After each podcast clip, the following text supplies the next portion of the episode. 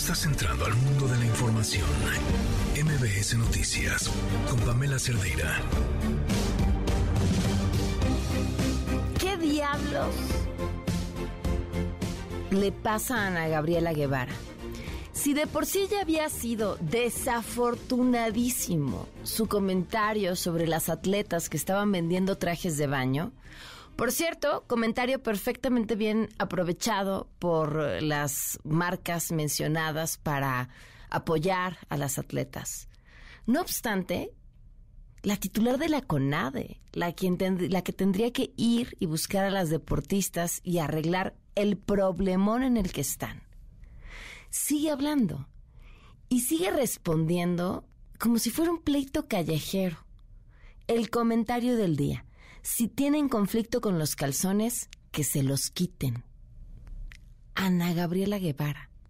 De verdad, es que no me queda ni una otra palabra por decir más que vergüenza.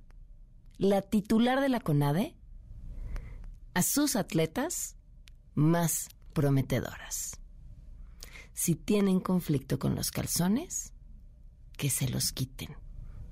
¿Y saben qué es lo peor? Que sus palabras no tendrán ni una sola consecuencia. Son las 4 de la tarde con un minuto. Soy Pamela Cerdeira. Comenzamos. Sí, estamos trabajando en todo, en todo el perfil de esta persona. Él tenía control y confianza vigente, que también quiero decir que eso no nos dice mucho. Nosotros en la Secretaría de Seguridad Ciudadana hemos comunicado con toda transparencia las detenciones que hacemos de los compañeros. Hace poco presentamos toda una célula de extorsionadores y que privaban de la libertad. También había varios que estaban vigentes. Esto no nos dice mucho. Tenemos más de 330 compañeras y compañeros detenidos, la mitad por delitos graves, la mitad con una investigación que se lleva de la mano por parte de la Fiscalía General de Justicia de la Ciudad de México. Si me estuviera escuchando, yo le diría que, que sea feliz allá y que, y que no me cuide, mejor que él se cuide, mejor que él sea feliz allá arriba y esté contento. Lo voy a mucho. Siempre jugaba con él, era como mi hermanito, como un hermanito jugaba conmigo tenemos un gran ánimo, tenemos hoy una, una gran reunión, hemos estado reuniéndonos Marco Cortés, Jesús Zambrano, que ahí estaba aquí con nosotros, y que será un buen anuncio después del proceso electoral, así que vamos juntos, se van a quedar con las ganas todos aquellos los detractores que eh, señalan que la coalición puede dividirse, la coalición está más fuerte que nunca, vamos a ir juntos como lo hicimos en el 2023 y les vamos a ganar en el 2024. La excusa fue que él notifica aquí a la, a la que, está trabajando y a la que sala que está trabajando y que por esa razón no llegó. Y la realidad es que esto no tenía por qué ser tan tan alejado, ¿no? Sino el tiempo que realmente especifica la ley que hasta por una ocasión se podrá diferir es por 10 días. Y esto debido a que precisamente no se realiza el descubrimiento probatorio entre las propias defensas de los imputados. Se les otorga derecho de paso, nada más que tienen que pagar una cuota a la empresa de Marina. Se pidió una opinión de valor al INDAVIN, que fue la base del acuerdo. El INDAVIN determinó que era un total de 836 millones 894 mil pesos. Se dividió entre el precio original del tramo concesionado, se actualizó con el índice inflacionario por el número de años transcurridos y esa cantidad se tradujo en la extensión del periodo de vigencia de 8 años. Se combinó también el pago de una cuota por derecho de paso que es de 4 pesos con 10 centavos por vagón y de 8 pesos con 15 centavos por las locomotoras que pasen y se les reconoce también el derecho de paso que tienen entre Coatzacoalcos o entre Medias Aguas y Salina Cruz, pero no pueden bajar o subir mercancías, sino que será directo desde Medias Aguas a Salina Cruz y ahí sí tienen el permiso para subir carga y llevarla hasta el otro puerto pagando su tarifa. cuanto a la seguridad, en contención de la delincuencia organizada, aseguramiento de armas, vehículos robados y modificados, incautación de drogas, así como otros delitos de alto impacto, Tamaulipas está obteniendo buenos resultados. Desde la creación de la Guardia Estatal, con una reorganización de la estructura de mando en delegaciones y coordinaciones municipales, estableciendo 24 diferentes operativos, los cuales superan en nuestra entidad 16 mil acciones. Apoyado con la actualización progresiva del equipamiento como nuestro parque vehicular, infraestructura y el mejoramiento de nuestra capacidad operativa, lo que ha originado en el último año una disminución del 11.2% en la percepción de inseguridad en Tamaulipas, como lo marcan los indicadores del INEGI. De las pruebas de nosotros se desprende como causa raíz la culpabilidad precisamente de los 10 imputados del día de hoy y también se desprende la responsabilidad tanto de Florencia Serranía, de Joel Ortega, del diputado Gaviño y otros personajes más. Inclusive también vamos nosotros a solicitar como unas pruebas supervivientes que sea citado también el actual este, director del metro, Guillermo Calderón. Muy buenas tardes, son las cuatro con seis minutos. Gracias por acompañarnos en este jueves. Soy Pamela Cerdera, el teléfono en cabina 5166125, el número de WhatsApp 55 53 32 95 85, Twitter, Facebook, Instagram, TikTok, me encuentran como Pam Cerdera. Tenemos muchas cosas de qué comentar el día de hoy, por supuesto, información importantísima. Han pasado muchas cosas. Nada más hoy, ¿qué le pasan a Gabriela Guevara? Entrevistada, suelta unos comentarios que ni al caso, uno le escucha y dice, ¿de dónde vino la relación mental que la llevó a decir lo que acabó diciendo? ¿Cómo es que se mete más en el hoyo en lugar de asumir el importantísimo papel que tiene y ayudar a las atletas que además, además, son atletas que están haciendo un fantástico papel poniendo el nombre de México en alto. Bueno, va, están hoy eh, Julián y Adrián Levarón estarán con nosotros. Vamos a estar platicando sobre cómo va, cómo va el caso de este primer juicio contra uno de los implicados en la masacre de su familia. Por supuesto, hoy tenemos a Pontón, también tenemos a nuestra queridísima L.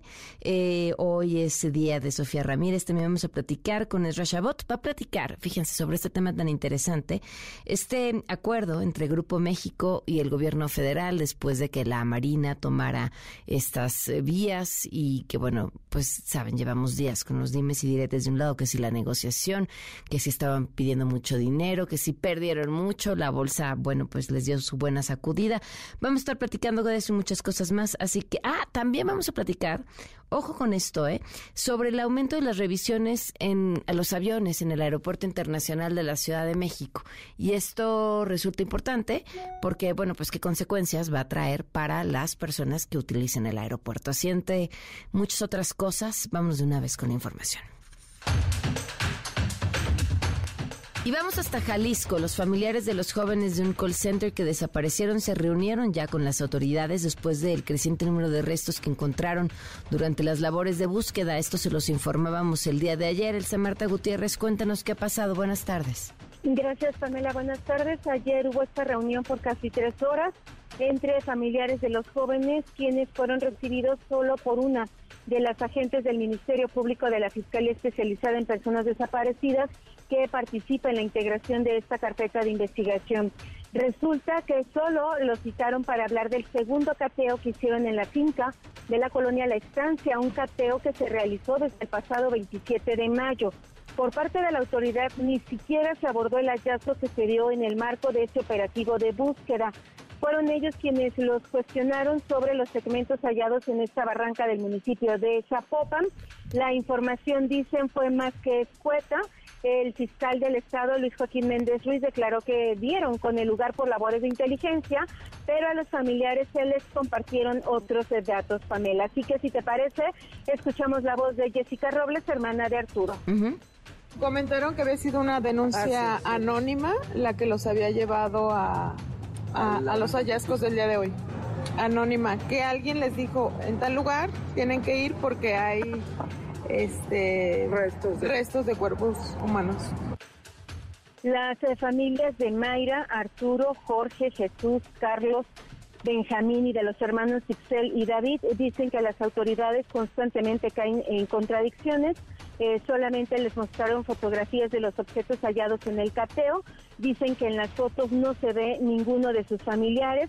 Cuando ingresan los agentes de la fiscalía a esta casa está completamente vacía. No hay ninguna evidencia de que hayan estado ahí adentro, de que se los hayan llevado por la fuerza o presencia de gente armada. Por eso ellos demandan mayor claridad a la Fiscalía de Jalisco. Sin embargo, Pamela, lo que dicen es que lo único que han encontrado a 12 días de que hayan eh, de la desaparición de sus hijos es la constante criminalización de sus familiares. Aquí la voz de la mamá de Carlos Benjamín, la señora Alisa Cuevas. O sea, a, nosotros nos dicen que nuestros familiares están en, en, nivel o en estado de... en calidad, de, sí, de desaparecidos, pero de víctimas. Y en las noticias no los ponen como víctimas, ya los ponen como delincuentes para nosotros y eso no, no se vale, no es justo. O sea, ¿por qué señalas algo antes de encontrarlos? O sea, primero encuéntrenlos y ya después los juzgan y los investigan. Ahí está la demanda eh, de la señora Alisa, pero por, eh, por supuesto se sumaron el resto de las mamás que estuvieron ahí en la reunión. Ellas entregaron un oficio para que se les permita ya por fin el acceso a la carpeta de investigación porque dicen que no se vale, que a ellas no les estén dando una información oportuna y más bien se están enterando por lo que declara a los medios de comunicación el propio fiscal del Estado, Pamela, quien pidió esperar los resultados del Instituto Jalisciense de Ciencias Forenses para determinar si dentro de esos 45 bolsas con restos humanos que han eh, encontrado, se encontrarían los restos de los siete jóvenes que trabajaban ahí en los call center eh, asegurados. Incluso eh, varias de las mamás mejor piden que el caso sea traído por la Fiscalía General de la República.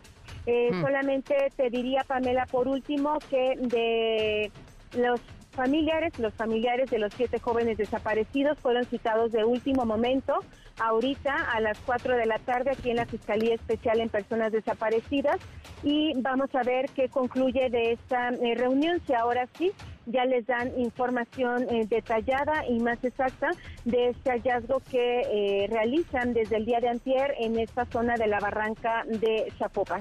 Oye, ¿por qué no les han dado acceso a la carpeta de investigación? Sí tendrían derecho a tener acceso a ella, ¿no? Sí, por supuesto, eh, ellos la han estado pidiendo, pero el argumento de la Fiscalía del Estado es que es información sensible, ah. información que puede poner en riesgo al resto de las familias porque se manejan datos personales, privados, y ese es el argumento principal que ha esgrimido personal de la Fiscalía Especializada en Personas Desaparecidas. Por eso no les han dado la carpeta de investigación, algo pues sin duda, como tú bien lo comentas, es a lo que tienen mínimo eh, derecho las familias. Increíble. Pues estamos al tanto si sucede algo en estas dos horas. Muchísimas gracias. Por supuesto. Un buen día. Un buen día. Una jueza otorgó un amparo a Sofía Soraya von Roerich, hermana del exalcalde de Benito Juárez, Cristian von Roerich, para dejar sin efecto la vinculación a proceso por el delito de asociación delictuosa.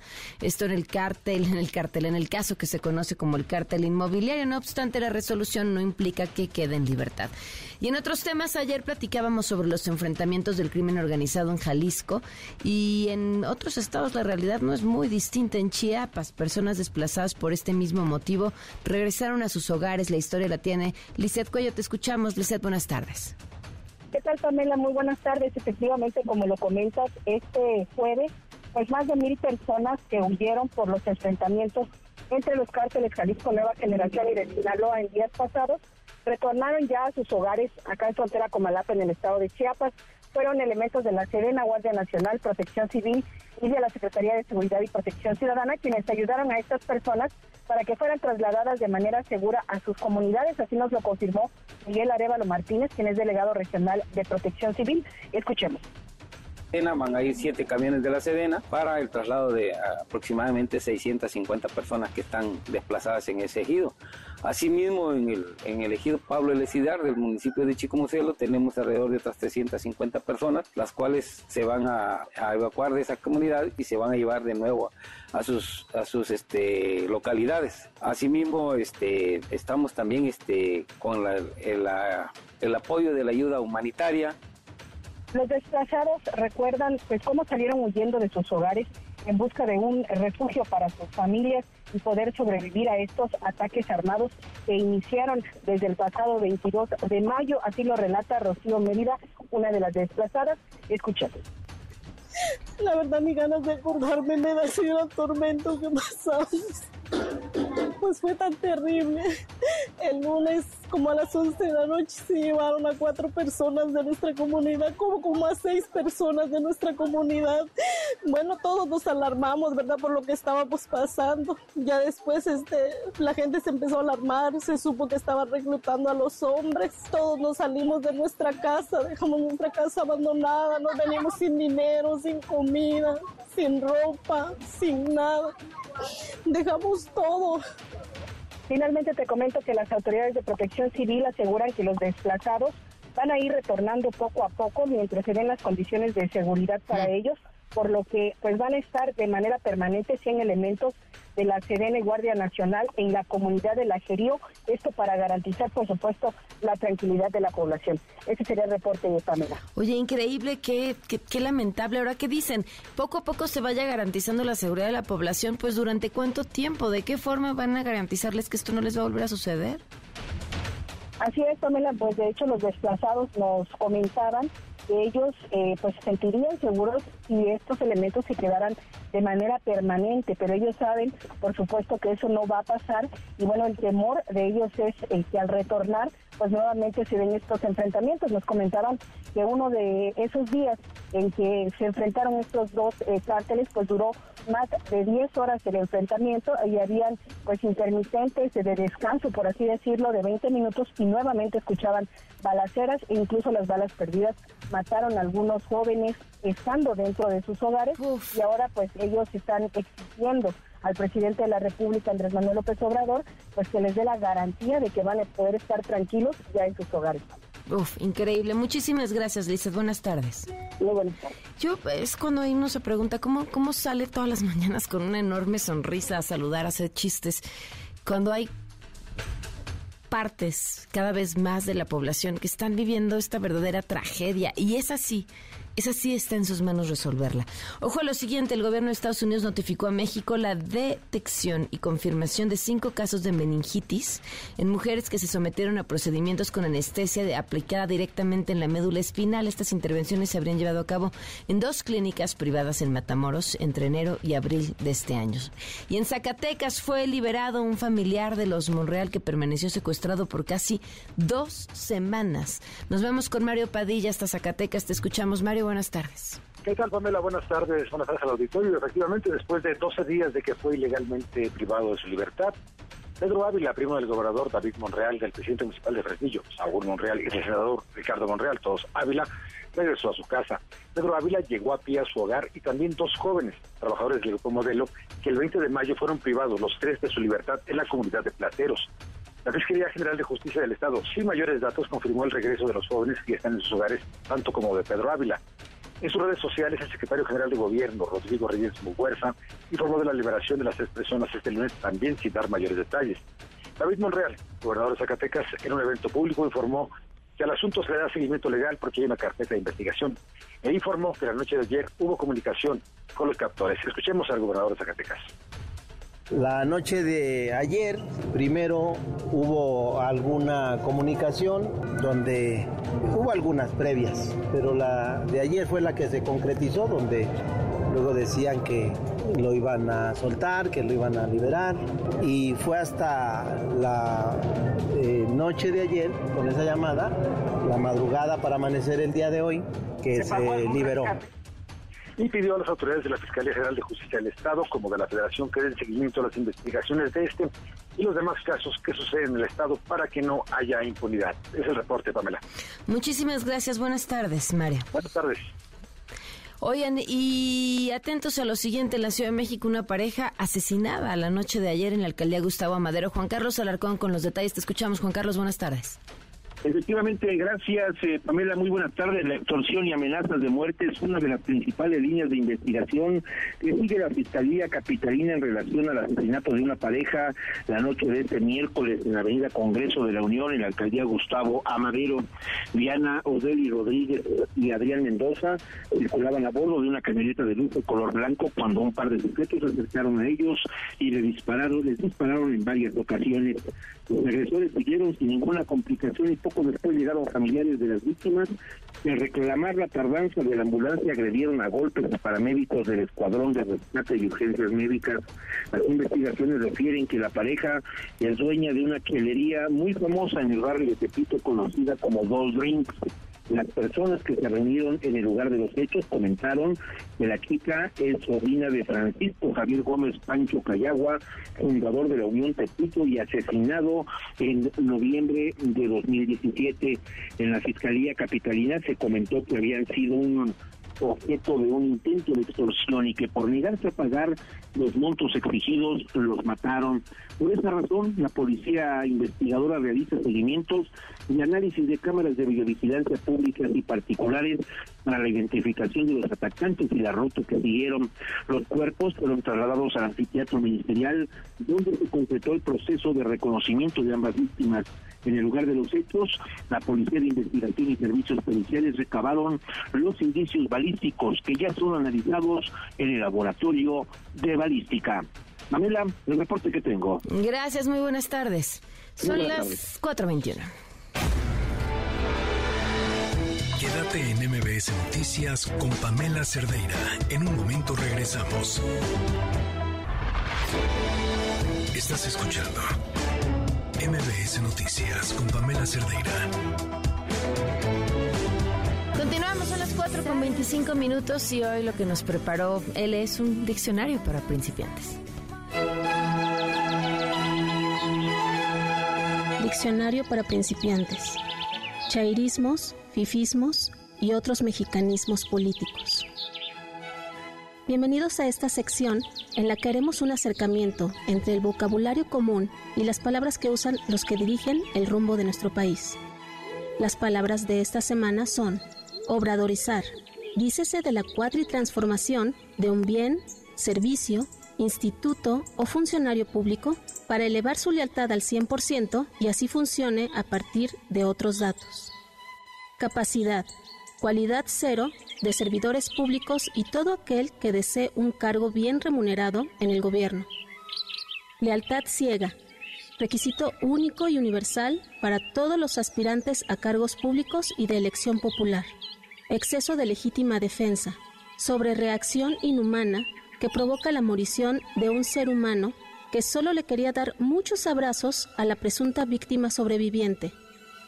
Mañaneras, show cómico mágico musical matutino donde, al ritmo de Chicoché, se demuestra el humanismo mexicano hacia el pueblo bueno e incómodo. Son las 4 de la tarde con 27 minutos. Eh, ya están aquí para platicar con nosotros Julián Levarón, Adrián Levarón, Brian Levarón.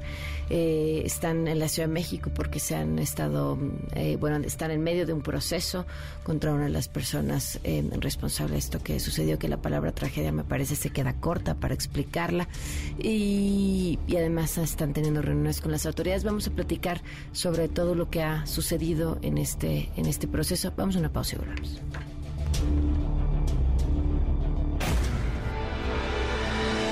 Quédate en MBS Noticias con Pamela Cerdeira. En un momento regresamos. Estás escuchando MBS Noticias con Pamela Cerdeira. 4 de la tarde con 31 minutos. Continuamos en MBS Noticias. Yo creo que es, es, difícil poner lugar a las tragedias en este país, sobre todo en este país con las tragedias que suceden. Pero esta es sin duda una de las más crueles y dolorosas, porque además implica eh, entre las víctimas a niños, a mujeres, a una familia a la que rompieron por un error, un error, una confusión Esa es, esa es la palabra que debe utilizarse cuando este error o esta confusión se explica desde un montón de impunidad, desde las autoridades que permiten que los delincuentes se muevan por las calles de este país, por las carreteras de este país, por los cerros de este país, como si fueran suyas, solo suyas. Entonces no fue un error, entonces no fue una equivocación. Es toda una maquinaria de impunidad obscena. Y me faltan las palabras para describirlo. Fue el 4 de noviembre del 2019 que la historia cimbró a todo este país. Sin embargo, a una familia entera la rompió en pedacitos. Y sus familiares entonces se transformaron, como muchos otros familiares en este país, en activistas, en expertos en derecho, en aquellos que encuentran la manera de navegar en nuestro tramposo y oscuro sistema de justicia. Nos acompañan hoy Julián Levarón. ¿Cómo estás? Gracias por acompañarnos. Adrián Levarón también está con nosotros. ¿Cómo estás? Gracias por acompañarnos. Este Brian Levarón, Brian Levarón también está con nosotros. ¿Cómo estás? Un gusto, gracias, muy bien. Gracias por acompañarnos. Platicábamos fuera del aire eh, sobre esto y me decían, van 34 detenidos, en realidad uno quedó fuera, este uno que quedó en libertad, incluso ustedes pidieron que quedara en libertad, porque se vio involucrado en esta historia de terror por, por, por pura casualidad. ¿Cómo fue y cómo navegan ustedes dentro de este proceso de decir, esperen, él no es y no vamos a ser cómplices de otra injusticia en medio de la nuestra? Algo que te quería platicar mientras hablaba. Este, uh, Abel Murrieta, que fue nuestro abogado, pues, que, que nos ayudó, era nuestro asesor jurídico, él siempre me decía, mira Adrián, tenemos que descubrir nosotros con qué pasó un, un minuto antes, una hora antes, una semana antes, un mes antes de la masacre y también un minuto después, un, unas días después, así, si, si no, entonces no estamos haciendo nuestro jale. Entonces sí es muy importante entender qué estaba pasando minutos y horas antes. ¿Qué estaba pasando? Por eso, pues, se, se sabe que desde un 24 horas antes organizaron un ataque a Agua Prieta y, y a Bavispe y se aparapetaron gentes pero ya traían un plan. O sea, esto pasó minutos antes. Ahí es donde yo no puedo decir que fue una equivocación. Oye, pues si ellos fueron a matar, ¿cuál es la equivocación? Porque ahí pasaban, se oye que, es más, yo creo mucho que hubo gente que sabía que no debía cruzar por ese camino. O sea, fue avisada. Los, los locales de los otros pueblitos, yo sí creo. Pero en nuestras familias nunca se les dijo. Entonces, pero lo, lo importante es dónde vivía mi hija, porque a ella la mataron a cinco minutos de su casa. O sea, yo me imagino que mis, nietos por ahí cruzaban y ahí los mataron y los quemaron. Y este día recordándolos a ellos, recordando las cenizas y, y en el nombre de todo eso que hemos hecho, estamos con mucha fuerza eh, siendo testigos, víctimas presenciales y lo agradeció ahorita los, los, ministerios públicos y los fiscales ahorita que los visitamos nos agradecieron de que estamos ahí. Y es difícil, es desgastante. ¿Cómo les agradecieron que estén ahí? Lo que pasa es que dice, en estos juicios de, de, orales, le dicen de, ¿cómo se dice? Uh, audiencia de juicio oral, la fiscalía se convierte en parte es una parte acusando a otra, hay una defensa y una acusación. Y, después el, poder juez es el poder judicial y como dices tú, se, se, cree casi Dios, ¿verdad? Entonces ellos sí se están como en, en un... ¿cómo se dice? En debilidad. Entonces, al estar nosotros ahí, yo estoy de, adentro del cerquito, yo estoy coadyuvando con la fiscalía, tenemos asesores jurídicos, aquí está uno de los que nos ayuda, es muy poderoso para el juez ver que hay víctimas interesadas. Eso es, eso es lo que está pasando. Eso es lo ¿Se, ¿Se este carearon hoy con este sujeto? Pues, pregúntale ¿Qué, a Julián. ¿qué es, yo fui, ¿qué es testigo en su contra, porque en marzo de 2019, Careado. en esa brecha, él me detuvo, él y sus sicarios, con su cuerno de chivo, y me amenazó. Entonces, yo, me, me dijo que me vio en la mirada que tenía la intención de huir y qué bueno que no lo hice Espérame, en marzo del 2019, esto es Antes. Antes. Sí, mucho antes. Meses. ¿Qué pasó? Y, um, y bueno, yo me dijo el juez que si estaba esa persona, yo lo vi este, este, este perro desgraciado que tenemos enfrente, el que me detuvo y me dijo que qué bueno que no huí porque me iba a rafaguear. Y yo le dije al juez que yo quisiera que él ahora tenga que agachar la mirada y que jamás le vuelvan a dar libertad, porque ha matado a muchísima gente y, ha desaparecido, secuestrado gente. Eh, localmente todo el mundo sabe eso. Eh, y realmente nosotros estamos aquí para ser testigos, porque aquí no solamente están en juicio más de 100 personas que participaron y le dispararon más de 3.500 veces a a tres madres de familia, una de tres, mi prima Dana tenía 13 hijos, mi prima Ronita tenía siete hijos y a ella y a cuatro de sus hijos gemelos de peso no solamente los asesinaron, sino que les echaron gasolina y les prendieron fuego y lo filmaron en su teléfono. Nosotros hemos visto ese video. Y tú fuiste el primero en llegar al lugar. Eh, sí. ¿Cómo? ¿Qué haces con eso en tu cabeza? Pues realmente es la razón por la que estamos aquí, porque tenemos familias muy grandes y aquí está en, juicio todos estos malandros, pero también está en juicio nuestras instituciones, porque la impunidad en nuestro país es para efectos prácticos el 100%. Y no podemos seguir como mexicanos permitiendo que el monopolio de justicia la tengan quienes no nos ofrecen ni un gramo de justicia.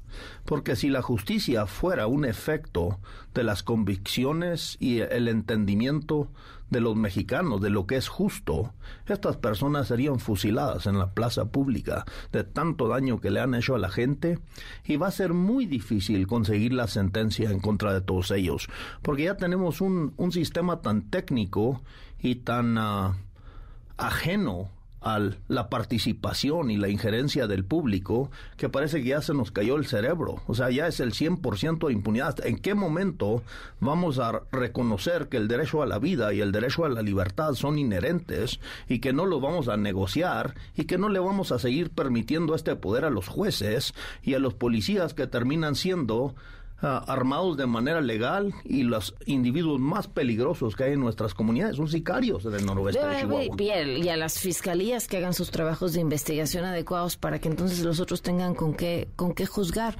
Eh, me platicaban antes eh, del aire y, comentabas esto, cuánto tiempo tardaron en que llegaron las autoridades y decían, agradecimos que no llegamos a una zona acordonada porque entonces no sabemos qué hubiéramos encontrado más de 10 horas después. De hecho, yo fui el que encontró la niña que sobrevivió, una bebé de, de pecho que se llama Faith, una hija de Cristina, la esposa de mi primo Tyler. Y la sillita de esa niña donde ella iba, ella salió ilesa. La encontramos 10 horas después, no podía ni llorar, tenía todo el día llorando. Y esa niña tenía, todo mojado. tenía cuatro uh, impactos de bala en la sillita en la que iba esa niña. O sea que a ellos les, les llovieron disparos. Más de 3.500 casquillos se encontraron en contra de tres madres de familia. Es increíble pensar cómo eso, cómo eso no nos cimbró, cómo eso no requirió una respuesta del Estado mucho más fuerte. así, así es. Y lo más importante es que seguimos aquí. Seguimos aquí. Y este, y yo hay mucho que contar de ese, pero conclusiones de qué está pasando. Él estuvo con nosotros ahorita en Fendo y lo que él les preguntó y todo por la situación que está viviendo ahorita. ¿Qué les dijeron? Pues básicamente sí, nos agradecieron ah, de básicamente poner en jaque al juez porque ellos reconocen la corrupción que existe en, dentro del sistema. Y le dijimos si no vemos justicia si este juez no hace su trabajo estamos dispuestos a hacer lo que sea necesario hasta donde tope porque no vamos a permitir que haya más injusticia en, este caso. Este y, y, también nos preocupa mucho porque Julián como testigo mi tío ah, que es algo también histórico no porque es la primera vez en, la historia que, que las víctimas de, de delincuencia organizada se han reconocido como individuos. Siempre dicen que es la sociedad y no pueden participar las víctimas. Ah, por un amparo que, eh, metimos, ahora sí que ganamos. ahora sí reconocen a, mi tío, mi tía, a mis primos como víctimas.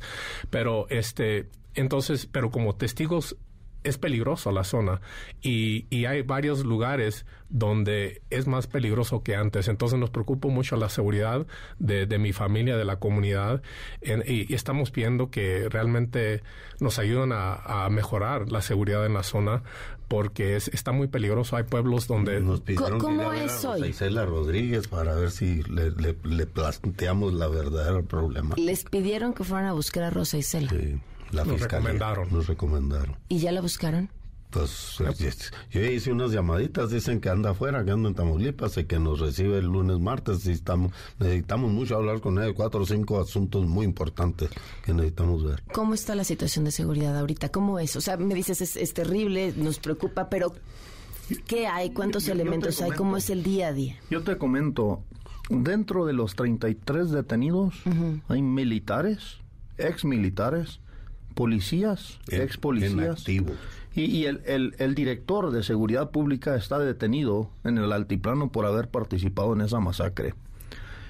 Y en Nuevo Casas Grandes, hace dos semanas, le, le, destituyeron a todos los policías municipales, son más de 100. ¿Por qué?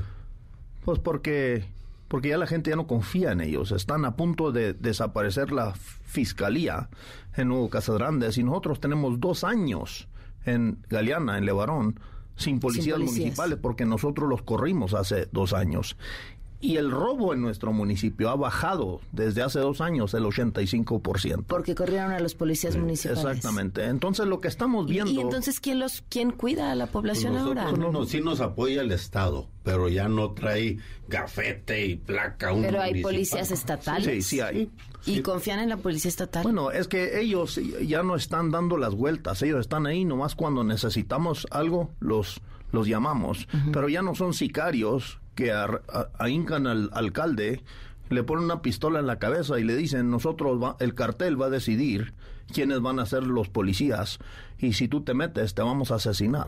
Digo, nosotros hemos tenido familiares que han sido alcaldes y ellos reconocen que jamás han decidido sobre la seguridad pública. Hay pueblos fantasmas en todo el noroeste donde ya toda la gente se fue porque la gente ya no soporta vivir con tanta violencia y tanta impunidad. Es que Pamela, hay que entender que el, la policía municipal es la policía más poderosa del mundo porque por facultades de constitución, una vez que toman protesta los policías y el director, ellos ya tienen, tienen rifles, pistolas, placas autorizadas. Y pero, pero allá no, no los meten por control y confianza y, se convierten en puros sicarios.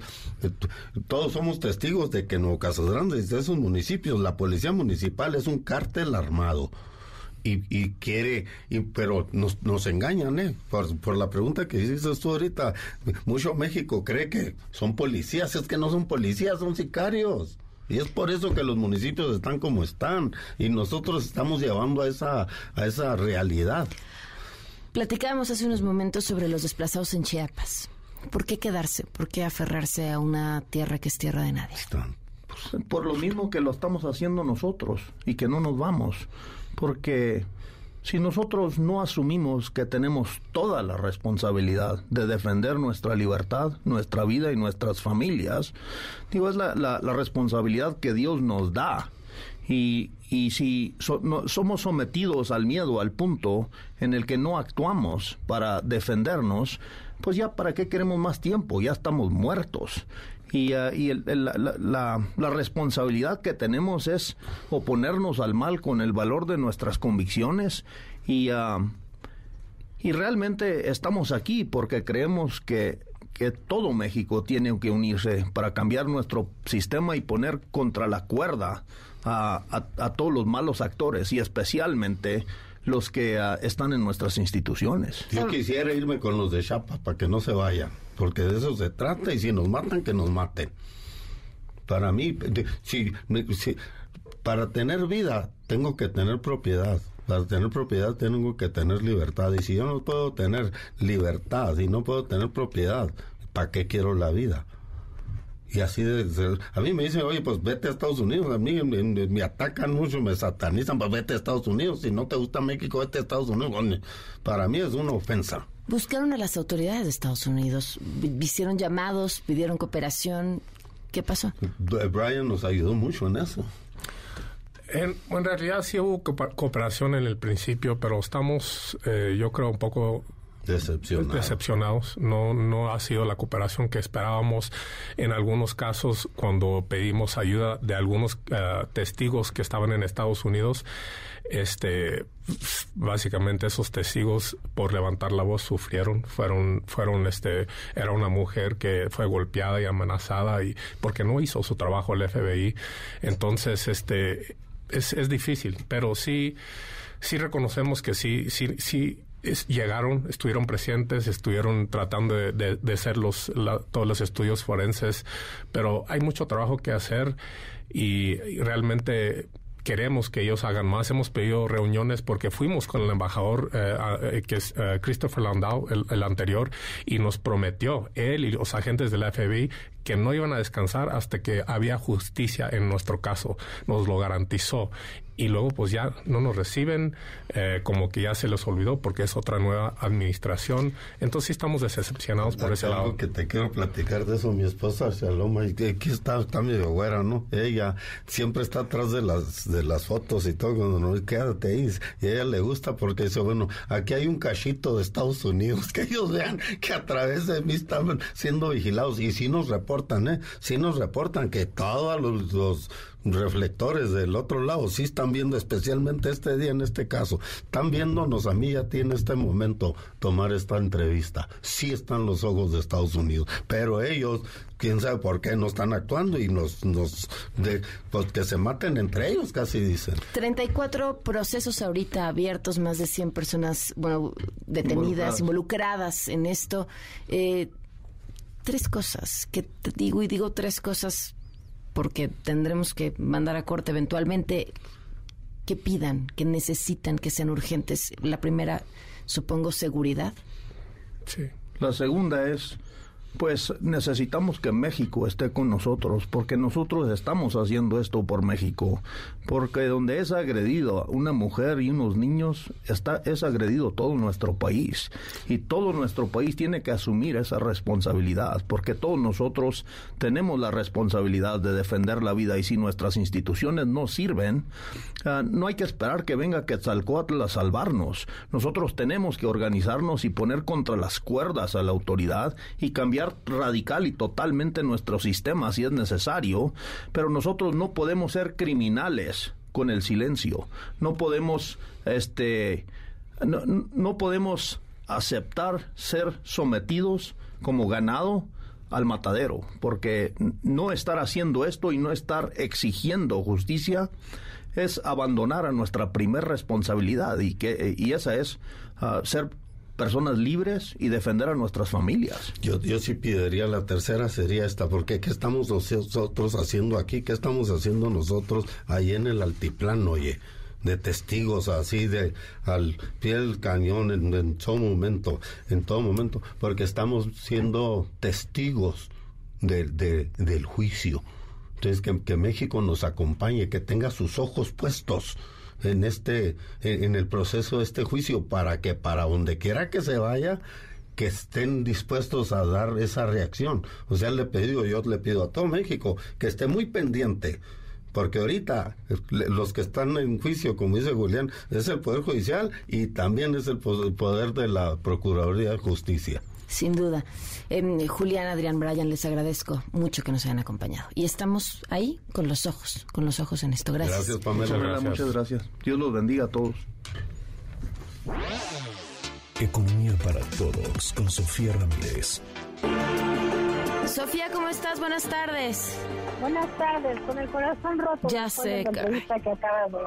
Sí, caray, sí, sí, sí, terrible porque además son las mismas personas que llevan décadas, no no dos años, no cinco años, son tres sexenios pidiendo lo mismo, Pamela. Entonces, ahí es donde dices, vale la pena, pues no sé, denunciar, confiar en las autoridades. La respuesta para mí es muy evidente, es sí, pero no se vale que estos casos queden impunes y, y que hagamos de las víctimas, pues, eh, una revitalización permanente. me, acordaba, digo brevemente, pero tienes toda la razón y mientras los escuchaba me acordaba de esta frase de si no pueden que renuncien, ¿no? Eh, ¿Hace cuántos años? ¿Hace cuántas víctimas? ¿Hace cuántos casos? Y sí, seguimos en las mismas, con las mismas soluciones. Peor, peor. peor. Yo te quiero piropear por todo lo que has hecho tú por las causas, Pamela. Te sinceramente te he estado viendo y me gusta cómo cómo nos arropas. Ah, no, no, no, no, no, pues no, que es nuestro trabajo. Pero ahora sí, Sofía, te escuchamos. Eh, la economía en, en Coahuila, cuéntanos, en el Estado de México. Economía en Coahuila y el Estado de México, todos los que nos escuchan, muchos de quienes nos escuchan en la Ciudad de México, el Valle de México y demás, viven en el Estado de México. Este fin de semana tenemos elecciones en el Estado de México, pero también en Coahuila. Me gustaría empezar por Coahuila porque siento que sí ha venido aumentando muchísimo la cobertura del Estado de México y Coahuila no puede quedarse atrás. A ver, primero que nada, Coahuila es un estado fronterizo, es un estado manufacturero, es un estado que además, vaya, se aprecia de tener eh, una productividad importante y eso se traduce en que siendo el 2.5% de la población a nivel nacional, producen más del 3% del PIB, es decir, el porcentaje de producción es mayor que el porcentaje de performance. Cuando tú revisas además los indicadores que te pueden permitir tener un poco un pues te vas dando cuenta que sí, que está en el séptimo lugar nacional de progreso social, que esta cercanía con las cadenas de suministro con Estados Unidos pues han sido una fuente importante, pues no solamente de riqueza, sino de creación de puestos de registro registrados ante el digamos, puestos de trabajo eh, formales y una disminución sostenida, digamos, eh, para disminuir la informalidad laboral. Esto es importante porque en otras ocasiones lo hemos platicado. En promedio, la informalidad laboral, aunque tiene muchas eh, vetas y muchas aristas, pues paga más o menos la mitad de lo que paga un empleo formal, por lo tanto, creemos que más personas tienen un empleo de buena calidad y creo que el caso de Coahuila es uno de esos ejemplos, ha venido cayendo también de manera sostenida la pobreza laboral, que es esta que nos dice pues cuántas personas en el Estado no pueden contar con el ingreso de su trabajo comida suficiente para sus dependientes económicos en su casa.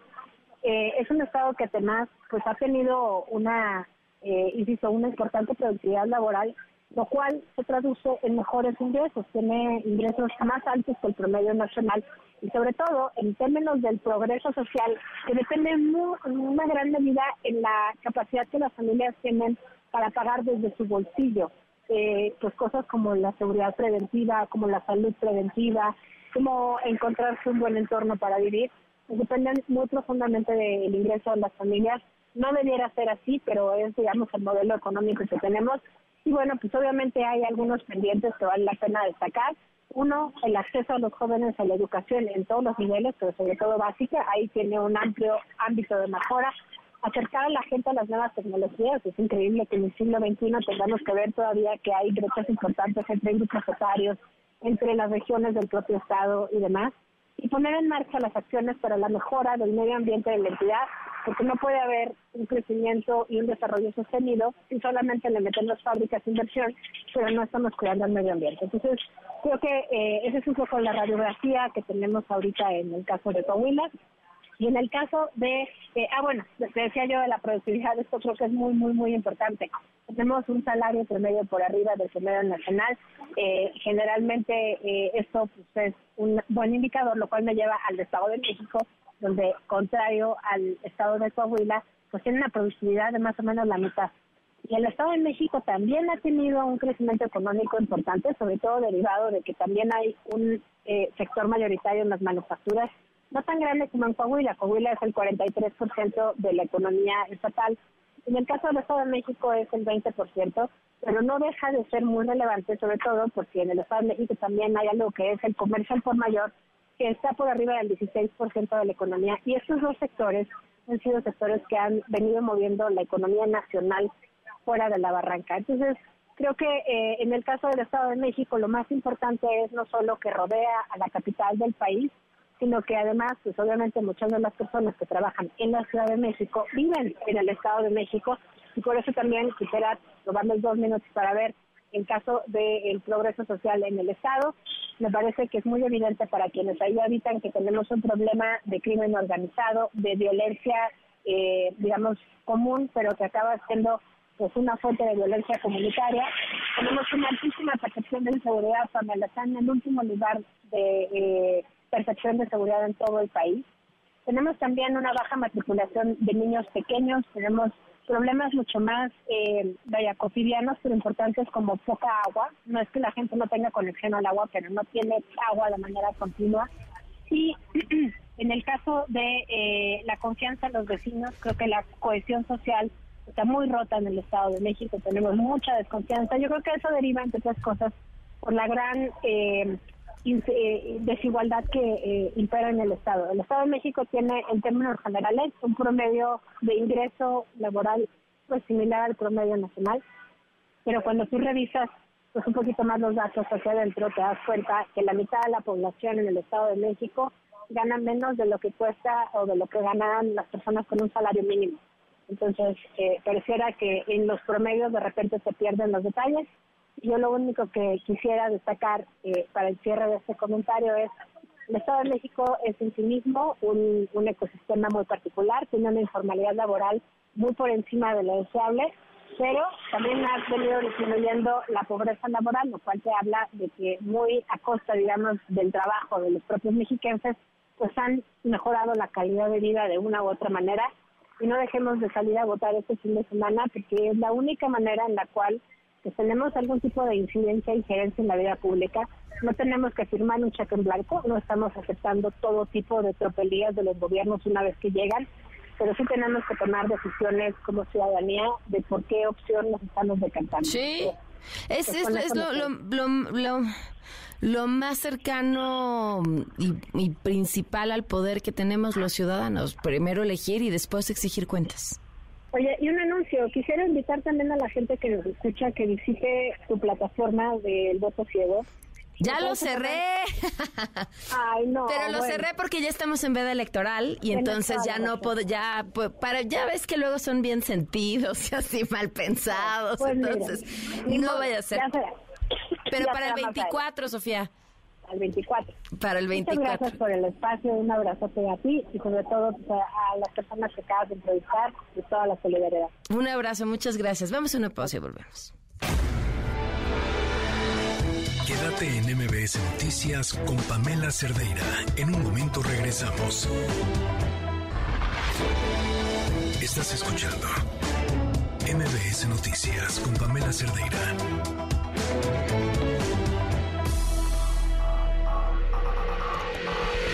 Lo mejor de tu estilo de vida digital y la tecnología. Pontón en MBS. ¿En qué debemos de fijarnos antes de comprar una pantalla, Pontón? Pues en el precio que tengamos el dinero, ¿no? Pues en primera instancia, sin Y luego... Y bueno, pues en promociones que ya saben que este es que esta semana pues se presta para eso, ¿no? Que las nuevas pantallas, porque además muchas marcas, prácticamente la mayoría de las marcas de electrónica de consumo, eh, en enero anuncian eh, su nuevo line-up, así se llama, como el catálogo de pantallas que van a traer en 2023, pero justamente a partir de estas fechas, ya a partir del segundo semestre del año, ya están disponibles pues ahora en México, ¿no? De muchas marcas y, más porque pues esta semana andamos medio de descuentos y promociones, pues ahí les va en que se deben fijar. Primero, ¿en dónde la vas a poner? ¿no? Porque en una de esas, eh, pues el espacio que tienes no da como para una pantalla muy grande, por ejemplo, Aunque tú veas, ay, no, mira, esta de 85 pulgadas está buenísima, qué buen precio, pero la vas a poner en, un, en una habitación o en un lugar que está muy reducido, bueno, pues no vas a tener una buena experiencia. Entonces, la fórmula es que los, eh, digamos, las pulgadas entre el número 26, es decir, tú vas a comprarte una pantalla de 55 pulgadas lo vas a poner entre 26. Lo estoy haciendo ahorita en mi calculadora y te dice que 2.1. Es decir, por lo menos 2 metros de distancia debes de, debes de poner tu sofá, ¿no? Tu mesa, tu silla, tus para poderla tener, tener una buena experiencia al verla. Eh, por ejemplo, una de 75 pulgadas, ya más grandecita, entre 26, pues esa equivale más o menos a 2.8, es decir, a 3 metros de distancia. Entonces eso es importante. Las pulgadas entre el número 26, prácticamente es eso para ver en dónde la vas a poner. Si tu espacio tiene 3 metros de distancia, 2 metros, bueno, pues ahí le vas viendo a, las pulgadas. Número 2, eh, que sea 4K. Ya olvídense del Full HD o del, HD. Sí, efectivamente son muchísimo más baratas y seguramente te vas a encontrar pantallas ahorita en las tiendas departamentales en línea muy baratas porque son Full HD, es decir, 1080p, es decir, una, una, una resolución, pues, mmm, digamos, una generación anterior. La nueva, nuevísima y lo que se está, digamos, eh, produciendo ya en contenidos, tanto en, en series como en películas, es 4K o UHD. Si tú ves las, letras UHD o ves el numerito 4K, es lo mismo. 4K y Ultra HD, que es, bueno, Ultra High Definition o UHD, es lo mismo, entonces vete por esa resolución. Después, es importante que tengas puertos HDMI, que son, bueno, son los puestos puertos que están atrás de tu, televisión para que tú le puedas conectar una consola de videojuegos, le puedes conectar un reproductor Blu-ray, puedes conectar lo que quieras, ¿no? Si tienes, ajá, si tienes tres reproductores o tres consolas de videojuegos, bueno, pero Además de que tengan esos puertos HDMI, que es donde vas a conectar las fuentes de video, es importante que te fijes que uno de esos puertos en chiquito dice unas letras que se llaman ARC. ¿Qué, qué significa ARC? Audio Return Channel. Eso significa que vas a poder conectarle una barra de sonido extra. Si quieres tener una inversión de sonido bien padre y envolvente y el teatro en casa, bla, bla, bla. Si no tiene esa, mm, ese, esas letritas que dicen ARC, uno de esos cuatro o tres puertos HDMI que tengas, no le vas a poder conectar una barra de sonido. O bueno, sí, pero por el óptico y ya se empieza a complicar un poco la, variable, ¿no? Entonces que diga ARC de preferencia o eARC, eARC se dice, ¿no? Entonces para que le puedas conectar una barra de sonido extra más adelante, igual en el, ahorita te compras la pantalla y en el buen fin la la soundbar, ¿no? Este, entonces, bueno, esos son, esas son parte importante. Ahora, tecnologías, hay un montón, esas si quieres, este, igual ya más específico me pueden, me pueden ahí chatear, mandar un tweet, lo que sea, porque está la ULED, está la QLED, está la mini LED, que la mini LED, así, tal cual, tú llegas a la tienda departamental, quiero una mini LED, es lo nuevo, más nuevo, nuevísimo. Eso, digamos, y sería es lo más caro también. Exactamente, es lo más caro. Pues si encuentras esta semana como un buen precio, pues adelante, ¿no? Te estás llevando la, mm, la tecnología más reciente. Se llama Mini LED. Si no, porque pues sí, obviamente está más cariñosa porque es la nueva, una QLED o QLED, ¿no? Se oye medio feo, pero es por eso le digo QLED. este QLED o ULED es la misma tecnología, las dos prácticamente funcionan igual y es también es muy buena. Ok, perfecto. Pues Pantón, como siempre, muchísimas gracias. Gracias a ti, Pamela, que estés muy bien. Nos escuchamos el próximo martes por acá. Un abrazo, buenas tardes. 5 con 8. Pamela en MBS tiene para ti dos pases dobles para que rías a carcajadas con la obra que sale mal, este 2 de junio en el Foro Cultural Chapultepec. Dos pases dobles para Mentiras, el musical, el próximo 4 de junio en el Teatro Aldama.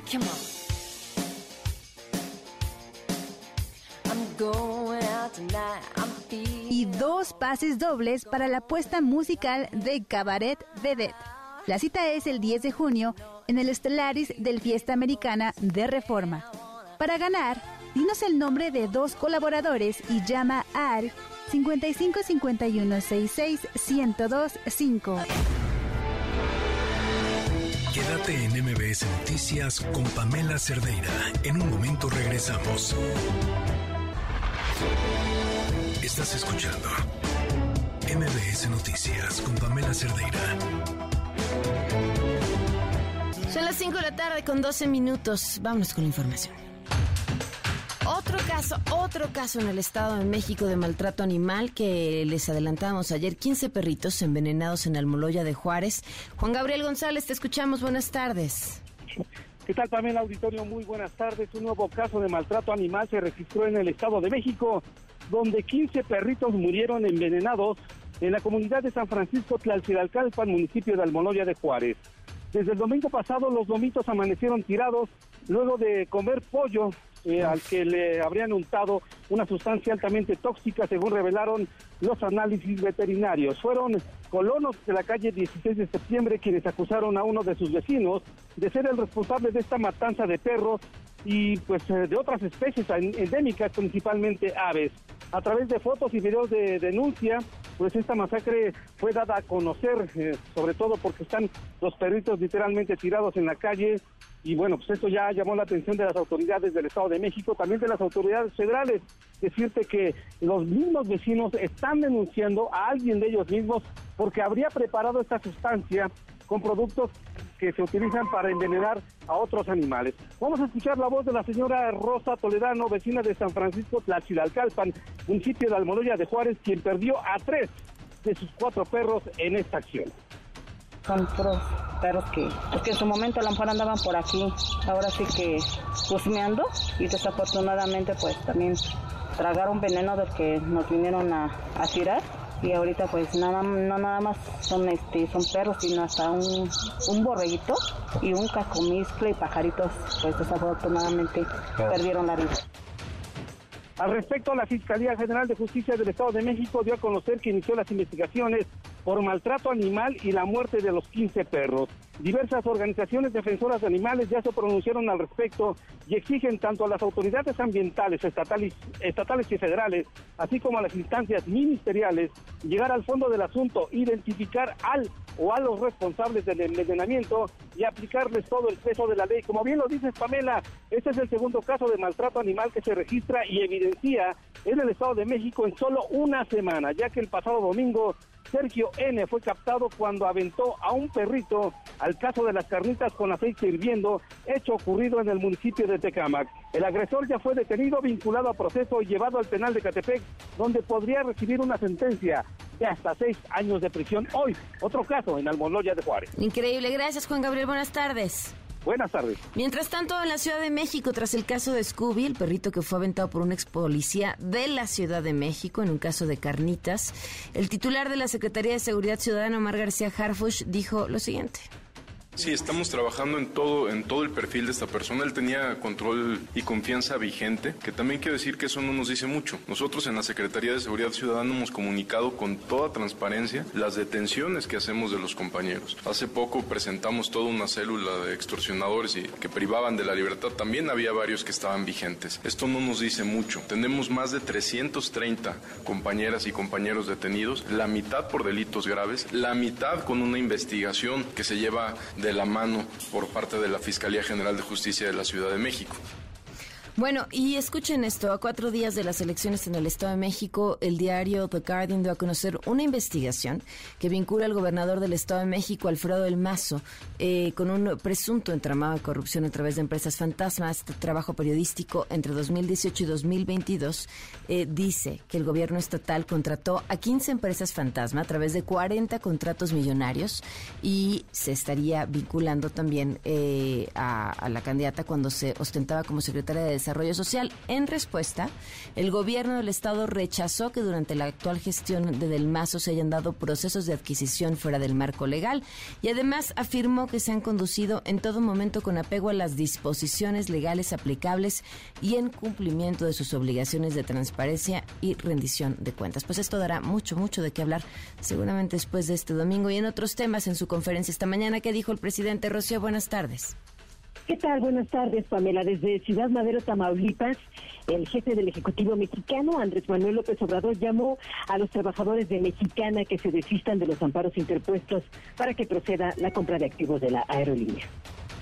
Ya habíamos llegado a un acuerdo con los trabajadores de Mexicana que fueron despedidos. Habían aceptado vender su marca. Y nosotros, como va a funcionar una nueva aerolínea que va a estar a cargo de la Secretaría de la Defensa, pero una aerolínea comercial, hablamos de que le comprábamos la marca y se iba a llamar la aerolínea, todavía no lo descartamos, Mexicana de Aviación. Se había llegado al acuerdo, el 95% se acepta. Se hizo un avalúo, se estableció un precio por la marca y luego tres edificios y juntaban una cantidad. Bueno, aparecen dos abogados y mal aconsejan a 200 y meten amparos. Les dicen, no acepten, les toca más. Entonces, no podemos hacer nada. Entonces les hago un llamado a esos dos abogados y también a los trabajadores. Nosotros habíamos pensado ya resolver esto porque tenemos que echar a volar la nueva línea aérea a finales de este año, pero se emproblemó. Vamos a esperar un mes más, ojalá y se desistan de la denuncia El gobierno federal también dio a conocer que alcanzó un acuerdo con Grupo México. Se llegó a un acuerdo con la empresa del señor Germán Larrea, Grupo México. Se decidió, de conformidad con un decreto, recuperar para la nación un tramo de la vía del ferrocarril del sureste en el istmo de Tehuantepec. Se llegó al acuerdo de entregar voluntariamente este tramo de concesión estratégico porque es el istmo la franja más angosta de nuestro país para comunicar el Pacífico con el Atlántico. 120, 140 kilómetros. Se hizo un avalúo, van a regresar la concesión y en el tramo del el istmo hacia Veracruz se amplía la concesión a ocho años. 2036, son ocho años más, va a ser 2044. No se paga por ceder el tramo del istmo. La base del acuerdo fue diseñada por el Instituto de Administración y Avalúos de Bienes Nacionales. Nuevamente, el presidente López Obrador y también el secretario de Gobernación, Adán Augusto López. Se les otorga derecho de paso, nada más que tienen que pagar una cuota a la empresa de Marina se pidió una opinión de valor al INDAVIN, que fue la base del acuerdo. El INDAVIN determinó que era un total de 836 millones 894 mil pesos. Se dividió entre el precio original del tramo concesionado, se actualizó con el índice inflacionario por el número de años transcurridos y esa cantidad se tradujo en la extensión del periodo de vigencia de 8 años. Se combinó también el pago de una cuota por derecho de paso que es de 4 pesos con 10 centavos por vagón y de 8 pesos con 15 centavos por las locomotoras que pasen y se les reconoce también el derecho de paso que tienen entre Coatzacoalcos o entre Medias Aguas y Salina Cruz, pero no pueden bajar o subir mercancías, sino que será directo desde Medias Aguas a Salina Cruz y ahí sí tienen el permiso para subir carga y llevarla hasta el otro puerto pagando su tarifa. Pamela, el reporte en momento. Gracias, Rocío. Buenas tardes. Buenas tardes. 520. Una vuelta al mundo del deporte. El marcador de Rosa Covarrubias en MBS Noticias. Rosy, ¿cómo estás? Ah, buenas tardes, ¿cómo estás? Vamos a hablar de lo ocurrido ayer en la Liga de Campeones de la CONCACAF, la final de ida. El equipo de León venció 2 por 1 al LAFC. William Tecillo y Ángel Mena por la Fiera, este último desde el manchón penal, y Denis Buanga descontó por el equipo de Los Ángeles, la vuelta el próximo domingo, precisamente en la ciudad californiana, eso a las 7 de la noche, y vamos a escuchar las palabras del director técnico de la Fiera, Nicolás Larcamón. Hoy había que, ganar, era muy importante ganar, indudablemente que, con la sensación de, ese gol en, la última jugada eh, tiene un poco esa valoración de, la producción que tuvimos, pero no hay, que perder de vista que, los argumentos están, claros, están a la vista y quedó muy demostrado el equipo que, que, somos y que, tenemos la capacidad de ser eh, el día domingo y hay que, hay que ir a, Estados Unidos a, plantarnos y no pensar en defender únicamente la diferencia, sino eh, ambicionar ganar el partido. Y bueno, ayer por la tarde, tarde-noche, la Dirección de Selecciones Nacionales ya conocer ya la lista de jugadores que estarán participando en los encuentros de preparación ante Guatemala y Camerún, así como en la Nations League y la Copa Oro. En la lista aparecen obviamente Guillermo Ochoa, Jorge Sánchez, Edson Álvarez, Jocan Vázquez, Julián Araujo, César Montes, Gerardo Arteaga, Orbelín Pineda y Santiago Jiménez. Mencionar que hay una lista de 10 jugadores que solamente estarán disputando los Juegos Amigos en la que se encuentra el eh, delantero de hasta ahora del Wolverhampton, Raúl Jiménez, también está Diego Lainez, Roberto Alvarado y Alan Cervantes, las ausencias destacadas, la de Víctor Retocho Guzmán de Chivas, y bueno, pues Javier Hernández que sigue sin ser llamado, además de Eric Gutiérrez. Es oficial, Pam, el, el próximo verano, Leonel Messi ya no va a seguir con el Paris Saint Germain, esto tras finalizar esta temporada. Christophe Galtier, el director técnico del conjunto parisino, confirmó las versiones que se venían reportando hace algunas semanas por la prensa francesa. Podría ser que Messi eh, pues se vaya al Barcelona, que regrese al Barcelona estaremos pendientes de este tema y también el que dijo que, eh, bueno, pues, tras los rumores de que iba a salir del Real Madrid, Karim Benzema mencionó que esa oferta jugosa de 200 millones de euros más bonos que le ofrece el Al Hilal del eh, fútbol saudí árabe todavía no es un hecho y que él por lo pronto sigue concentrado con el conjunto del Real Madrid. Y mencionar también que el Comité Olímpico Mexicano anunció que la gimnasta Alexa Moreno y el alterista Jorge Cárdenas van a ser los abanderados de la, delegación azteca para la ceremonia inaugural de los Juegos Centroamericanos y del Caribe que se va a llevar a cabo en San Salvador del 23 de junio al 8 de julio. Buenas noticias llegan desde Bakú y es que se rompió la sequía en el Mundial de Taekwondo. Día de hoy Carlos Navarro conquistó la medalla de bronce, esto en la categoría de 63 kilogramos. Se impuso en cuartos de final al danés Tobias Hittel en una dura batalla que se extendió a tres rounds pero en las semifinales no le alcanzó para llegar al, combate de oro, pues en, esa ronda cayó ante el turco Hakan Rekber. Estas son las palabras de Carlos Navarro tras colgarse el bronce mundial. No, pues fue una jornada larga, este, cinco combates, eh, terminamos con la medalla de bronce, en un combate ya muy cerrado con el, con el turco que se llevó la medalla de oro, pero pues muy contento, durante los combates estaba muy concentrado, enfocado y disfrutando de, estar aquí en este, en este gran escenario. Estoy pues muy muy contento de que esta sea ya mi tercera medalla mundial, este, dos como senior y una como, como juvenil, este, y pues nada, ahora en una categoría diferente, hace seis años en Muyu obtuve el bronce en 58 y ahora este, en 63 otro bronce que, la verdad es, es increíble estos sentimientos este, que se me vienen al corazón.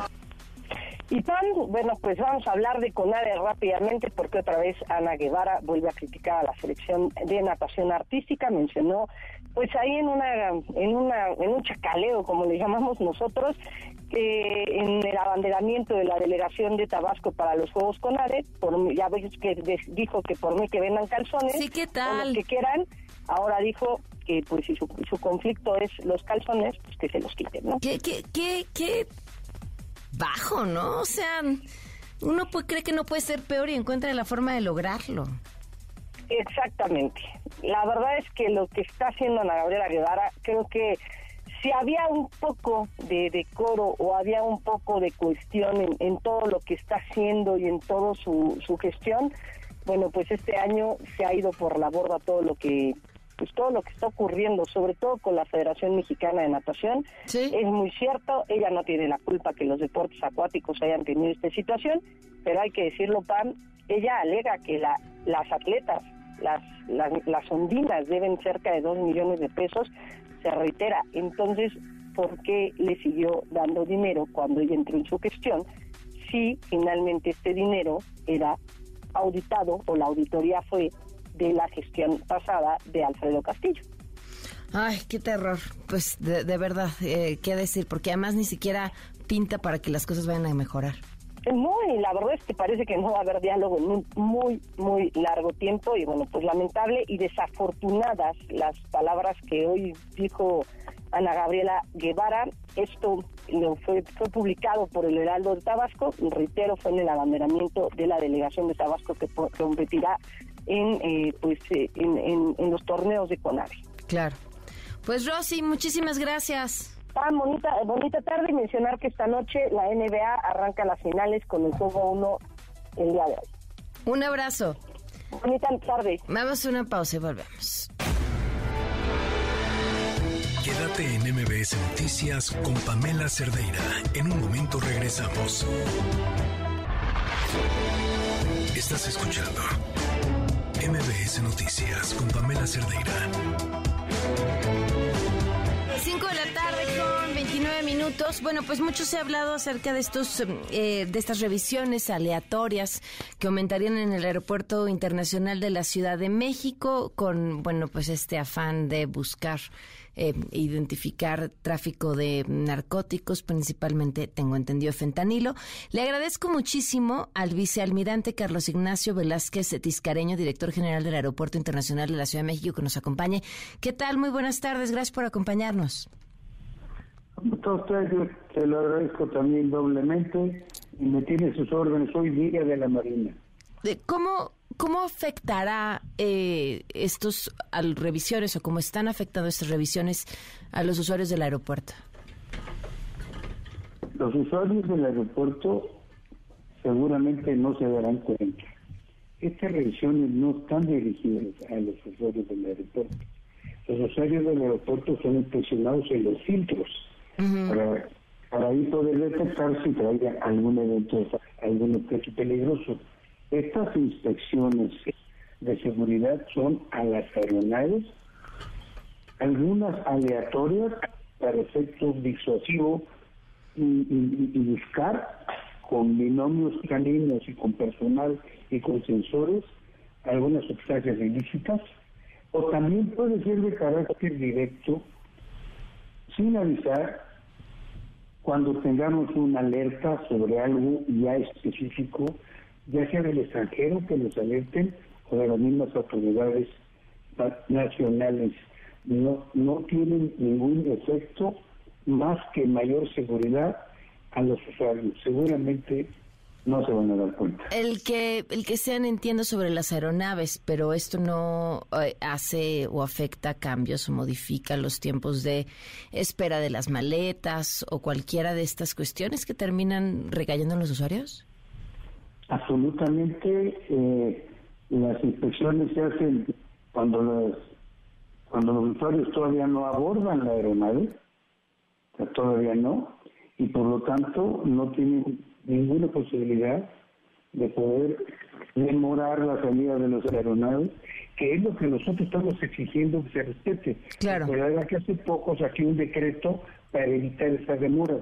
Esto se hace cuando todavía no lo abordan y no afecta en absoluto las demoras en los aeronaves y mucho menos eh, a las revisiones de los de los equipajes, que eso es otra fase anterior.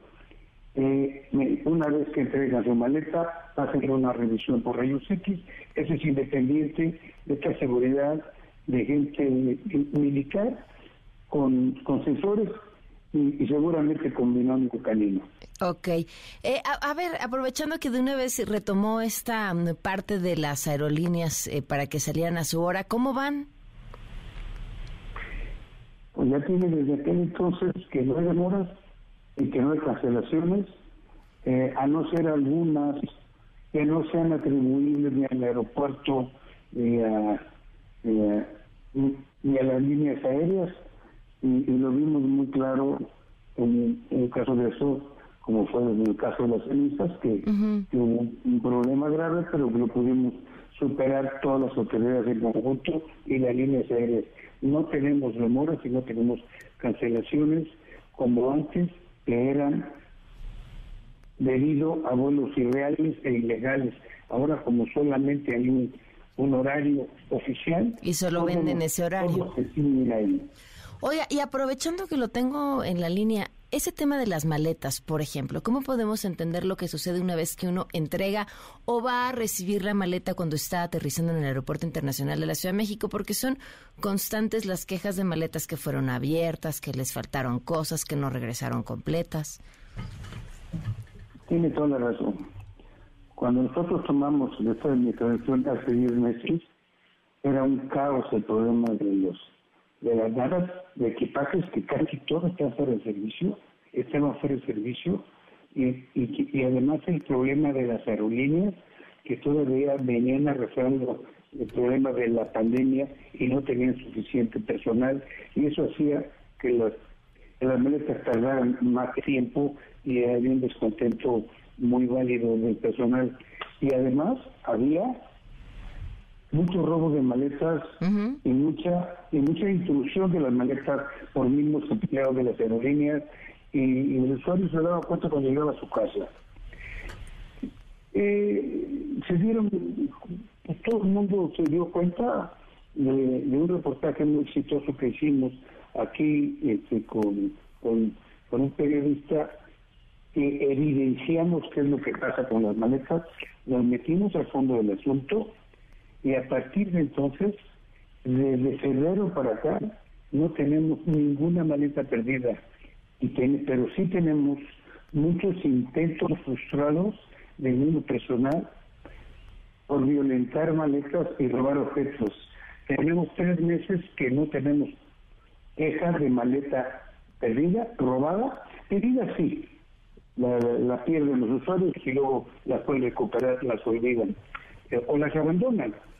Pero en el caso de, de robo de maletas o robo de objetos, tiene desde febrero para acá que no tenemos ningún caso, pues tenemos ya 2.500 cámaras viendo casi casi hasta dentro del compartimento de carga y todo el viaje de la maleta lo tenemos perfectamente controlado. Mm. Le aseguro que ya tenemos meses que no hay ni robos, ni hay ha habido intentos que los hemos este, de- detectado y, y, y- y procedido contra, contra los infractores, pero no tenemos eh, robos. Pero yo también les pido a todos los usuarios que si eso ocurre, nos avisen, porque tenemos toda la tecnología para detectar en dónde, quién, y muy seguramente regresar el sujeto a donde se encuentre. Maravilloso. Eh, ¿Cuál es el mayor reto del Aeropuerto Internacional de la Ciudad de México hoy? Uy, mantenerlo seguro. Activamente cómodo, aunque eso es muy difícil. Es, es una instalación que tiene 75 años, 72 años de vida. 70 años de vida, lo- los cumplió el 4 de noviembre. Y que ha ido creciendo parchado según ha ido creciendo las necesidades. Y, y requiere de mucho mantenimiento, es, es muy problemático, ya no hay espacios y el, y el aeropuerto está sobresaturado. La cantidad de gente que circula en los edificios terminales es impresionante y el aeropuerto no estaba diseñado para eso. Por eso el aeropuerto el año pasado redujo las operaciones horarias de, desde 61 a 52, tratando de que hubiera menos gente con menos operaciones. No fue así, seguimos igual y esto tiene que resolverse en, en- algún momento, requiere mucho recurso, mucho personal para mantenerlo. Nuestro reto es mantenerlo seguro, relativamente co- confortable y principalmente que todas las medidas que, que tan fuertes que hemos tomado nosotros en todas las áreas sean contundentes, den confianza y certidumbre a los usuarios. Hay cosas que son muy difíciles, principalmente los baños. Los baños es un esfuerzo permanente, es, muy- es mucha gente, pero ahí estamos y el resto es mantenerlo así todo el tiempo que podamos hasta que haya un proyecto, hasta que haya un nuevo proyecto de, de un nuevo aeropuerto ahí mismo. Pues le agradezco enormemente la oportunidad de platicar. Ojalá lo podamos hacer más seguido. El aeropuerto es un tema importante para la gente que nos escucha. Gracias por habernos acompañado. Mi teléfono está abierto para ustedes y mi ánimo también y mi agradecimiento más. A Pues- sus órdenes. ¿Qué más podemos pedir? Muchas gracias. Buenas tardes. Buenas tardes. El vicealmirante eh, Carlos Ignacio eh, Velázquez eh, Tiscareño, quien es director general del Aeropuerto Internacional de la Ciudad de México. Tengo una invitadaza. Yo estoy muy molesta porque, o sea, ¿qué clase de falta de educación es que venga a la cabina y no traiga un pastel, unas galletas, algo? Llevo leyéndola y que digo que si el pie de pera, que sí. Tienes toda la razón. ¿Cómo te presentas así, Marisa Lazo? ¿Cómo la estás? No, no es cierto. Bienvenida, ¿cómo estás? Muy bien, Pamela, ¿y tú? Bien, bien, bien. Contenta de que nos acompañes, em, contenta de leer, de escuchar tu historia. A ver, pongo en contexto a la gente que nos está escuchando. Marisa es una exitosísima emprendedora, una exitosísima empresaria y, y se hizo exitosísima persiguiendo lo que le gustaba hacer, sin estudiar una carrera para ello, porque pensaba dedicarse a otra cosa. Eh, que digo, lo resumes varias de estas cosas en tu libro, pero, pero ¿qué es Marisa? Aquello que hay que, que hay que tener cuando uno quiere hacer un negocio. Exactamente. Bueno, hola, Pamela, encantadísima de estar aquí y no vuelvo a venir sin galletas, lo Conste, prometo. ¿eh? Mañana te podemos volver a entrevistar entonces. encantada, encantada. Sabes que eh, a lo largo son 30 años ya de que empecé a vender el primer el primer pastel, la primera las primeras galletas y ha sido una historia muy dulce en, en muchos sentidos, pero también siendo mujer tienes como una un doble juicio de la de la sociedad eh, y te seguro te ha pasado a ti a todas las mujeres que trabajamos siempre hay una ceja levantada diciéndote de veras te alcanza el tiempo tiempo para ser buena mamá o ¿Dónde buena están tus pareja. hijos Exacto. cuando estás A mí, te trabajando? lo juro, a mí siempre lo, lo comparto que siempre que me entrevistan me preguntan por mis hijos y nunca me ha tocado estar al lado en un panel con un compañero empresario hombre lo mismo. jamás en la Sí. vida por un hijo, ¿no? Y a veces quien me lo preguntan son mujeres y entonces es como tristemente Ah, había quien decía que, que cuando salía a un bar y le preguntaban eso, ¿dónde dejaste a tus hijos? Ella les contestaba exactamente lo mismo a los hombres que se lo preguntaban, ¿no? ¿Y tú?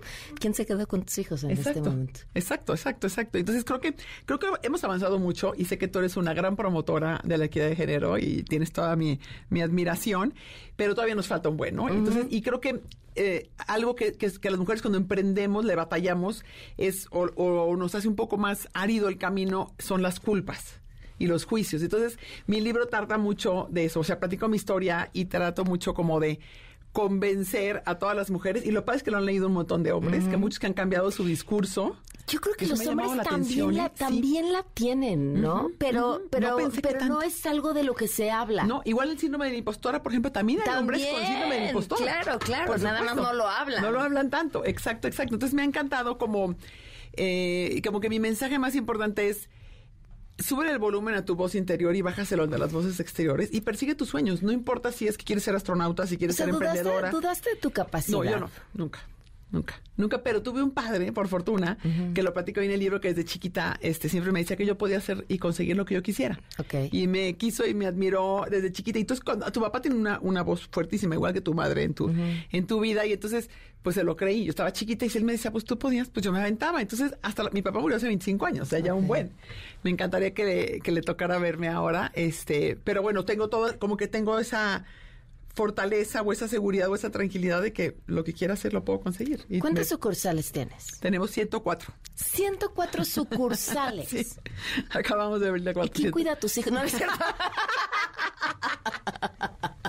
Mis hijas trabajan ya conmigo, Pamela, las dos. Era broma la no, yo pregunta. sé, no, yo sé y me carcajeé contigo. Obvio, me carcajeé contigo. Oye. No, pero lo que pasa es que las dos trabajan ya conmigo ya, y ya soy abuela. Entonces, este, una de ellas tiene tres, tres hijos y es lo mismo. O sea, dice la mitad de mis sueldo se me va con las personas que me ayudan a cuidar a mis gordos, pero yo estoy feliz aquí chambeando. Entonces, creo que hay que, no nada más es la ambición, que también es dulce, sino el trabajo, el que nos dé una alegría y una emoción poner nuestro granito de arena. Y que de verdad yo creo que México se ha perdido por demasiado tiempo el 50% de su talento. Y ¿Cuál ya no se vale, ¿no? Pero a ver, hubo, hubo un momento, y, y lo cuentas en el libro, de ir abriendo una sucursal al año, a Ah, sí, claro. de pronto el año en el que abriste 12 sucursales. ¿Qué cambió? ¿Qué fue, ¿Qué fue eso que te dio Sí. este empuje que, que Mira, yo creo que varias cosas, varias cosas. Al principio, uno, no, eh, algo que platico también en el libro, y me gusta mucho compartir, es que he crecido sin dinero eh, eh, eh, de un socio, ni una herencia y ni un préstamo. Solamente reinvirtiendo y reinvirtiendo. Porque a veces veo un, un negocio grande y nos Sí, imaginamos como que atrás... inversionista, Ajá, un o fondo, algo. dinero, o un papá muy rico, lo que es. No, Entonces, me gusta mucho compartir que no, que tenemos que ser ahorradores y tenemos que tener perseverancia en ir invirtiendo y reinvirtiendo y reinvirtiendo Y, el y dinero, dices ¿no? que el ahorro ha sido la clave Sí, también. la clave, la clave de mi negocio. Entonces, en un principio, pues, mis ahorros me alcanzaban para una sucursal por año. Pero ya después ya eran más sucursales, ya que teníamos 30, 40, 50 sucursales, pues ya de repente, por un lado, teníamos más ingresos para abrir más sucursales. Pero la parte más importante, Pame, es la- el equipo. O sea, en un principio estaba yo sola. Y poco a poco he ido, y algo para lo que he sido buena es para crecer a mi, a mi equipo. Ajá. He sido buena para identificar quién de las cajeras, quién de los choferes tenía talento, tenía ganas de crecer, tenía los valores que tenemos en la empresa. Y los he crecido. El 85% de nuestros líderes dentro de la empresa son gente que era un chofer, una cajera. Sor, que la- era la nana de mis hijas. Me ayudaba a cuidar a mis hijas y ella hoy en día maneja 500 personas, que ella se encarga de toda la producción. Y cuando estaba conmigo no tenía ni la secundaria terminada. Y ahora es una, bueno, una crack que no te puedes imaginar. No, no se quiere sin ella. Ella estudió psicología y entonces mm, dices que es parte de lo que te ha ayudado a Sí, saber hacer crecer claro. tu equipo. Ahora, veo tu historia y pienso, pero a ti te gustaba hacer pasteles. Sí. Ya no haces pasteles. No, tienes razón. Mira qué bueno. Y fíjate, Pam, que no me la habían hecho nunca esa pregunta. No, pero me lo que más me gusta más que hacerlo, comérmelos. Ok. Ah, bueno, y seguro ahora tienes muchísimos para Entonces, comerte. Pruebo, pruebo todos los días y soy la más feliz o casi todos los días y es lo que más me gusta. Ir a, a producción y ver lo que va saliendo. Y, pro- y además tengo ya tan, tanta experiencia que te puedo decir a veces solo con ver si la galleta no está bien, solo por el brillo o por el pastel. Digo, no, este algo tiene mal y lo abrimos ahí, con, lo partimos entre mi hija y yo y lo, y lo probamos. Pero tienes razón, me encantaba hacer pasteles, pero lo que me gustaba como muchas cosas. Me gustaba hacer pasteles, me gustaba venderlos. Me gusta mucho las, las finanzas, me gusta mucho hacer cuentas y puedo estar horas arrastrando el lápiz, me, me encanta. Entonces, esa parte la sigo, la sigo haciendo. Algo que he aprendido, porque tu pregunta al inicio era cómo de una pastelería crecer a más de 100. Y algo que, que funciona mucho es, en un principio yo hacía todo, o sea, yo iba al mercado, por las cosas. Yo horneaba los pasteles, yo los repartía, yo cobraba, yo todo, ¿no? Oye, y, y, conforme pasa el tiempo como emprendedor y ya después como mujer o hombre de negocios, tienes que decidir en qué sí soy muy buena. ¿Qué es indispensable de mi tiempo y de mi conocimiento y qué puedo delegar? Wow. Si no te animas a delegar, si no, si no dejas crecer a tu gente, si eres un líder que solo quieres brillar tú, no vas a ser un gran equipo. Y dos, no vas a crecer mucho. Porque tienes que, yo soy buenísima para delegar, buenísima para confiar.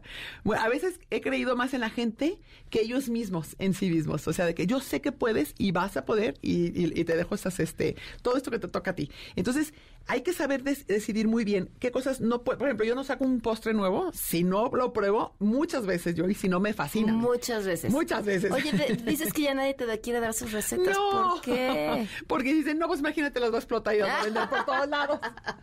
las vas a mejorar y eso, quizá venderlas por eso, todos lados. Pamela? Sí. No, pero entonces creo que, creo que te seguro te ha pasado también a ti, ¿no? O sea, como que también hay momentos en, la, en, en tu carrera al inicio que tienes que hacer de todo y luego poco a poco puedes decir, a ver, esto sí soy muy importante. Eso es importante que yo sea la que lo haga y no lo voy a delegar nunca, ¿no? Y también es, escoger cosas que nos gustan y que disfrutamos. Yo disfruto mucho trabajar y eso es lo que quiero, que la gente y las mujeres, bueno, para, obviamente también los hombres, que disfrutemos lo que estamos haciendo, que pongamos nuestro granito de arena para México, que ya no emprendamos solo pensando, déjame hacer dinero y deja que me vaya bien a mí y a mi familia, sino que de verdad digas, a ver, ¿cómo puedo con este emprendimiento tener un impacto positivo en mi comunidad? ¿Cómo puedo con este emprendimiento hacer crecer a más gente? ¿Cómo puede este negocio ser de beneficio para más personas? Y eso, no solo para mí. Eso que acaban de escuchar uh, le da todo sentido al título del libro que se llama La ambición. Uh -huh. También es dulce. Marisa, qué, qué gusto de ver platicar contigo estos minutos uh -huh. y nos regalaste, diría que oro molido, pero más bien galletas molidas con mantequilla, algo de nuez, chocolate, chocolate